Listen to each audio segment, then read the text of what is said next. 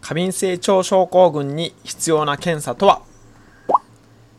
というわけで皆さんこんにちは。心療内科医竹雄がお送りする心身症チャンネルです。体も心も健康にということで今日もやっていきたいと思います。まず簡単に自己紹介ですね。私こんな感じになっておりまして、えー、心療内科医竹雄と申します。えっ、ー、と心身症というですねストレスに関連する体の病気。これを発信する YouTube 上唯一のチャンネルを運営しております、えー、もしよろしければですね、え他の動画を見ていただいてですねチャンネル登録もしていただけるとありがたいです。はい。というわけで今日のお話ですけれども、過敏性腸症候群の検査ですね。これに関してお話してみたいと思います。えー、実はですね、過敏性腸症候群の方っていうのは10人に1人ぐらい結構よくある病気なんですけれども、この診断っていうのは結構難しいんですよね。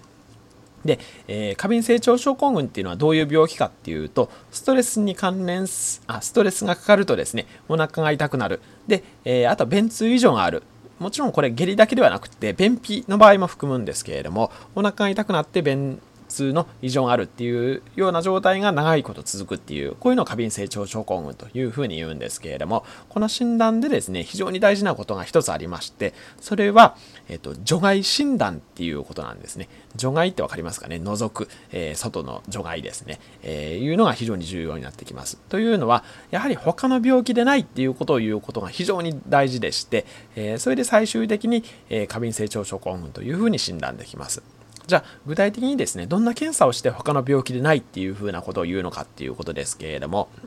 えっと、一つにはですね、血液検査ですよね。えー、血の中に、えー、あ血を取ってですね、えー、炎症が高くないかどうか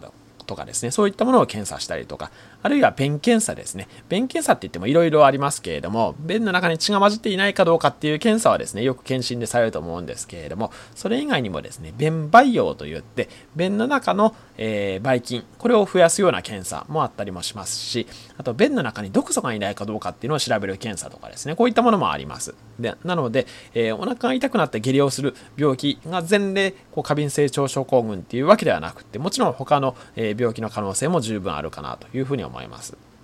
で他にですね一番大事な検査っていうのが、えー、大腸カメラですね。で、これ必須とはされてないんですけれども、多くの場合には、えっ、ー、と、過敏性腸症候群の診断の前にですね、えー、大腸カメラをされることをお勧めするということが最新のガイドラインでも言われています。というのは、えー、過敏性腸症候群に似たような病気って結構いっぱいあるんですよね。例えば、えっ、と、炎症性腸疾患といって、最近アビス症を退任されましたけれども、こういう潰瘍性大腸炎とかクローン病とかですね、えこういった病気と間違えたりとか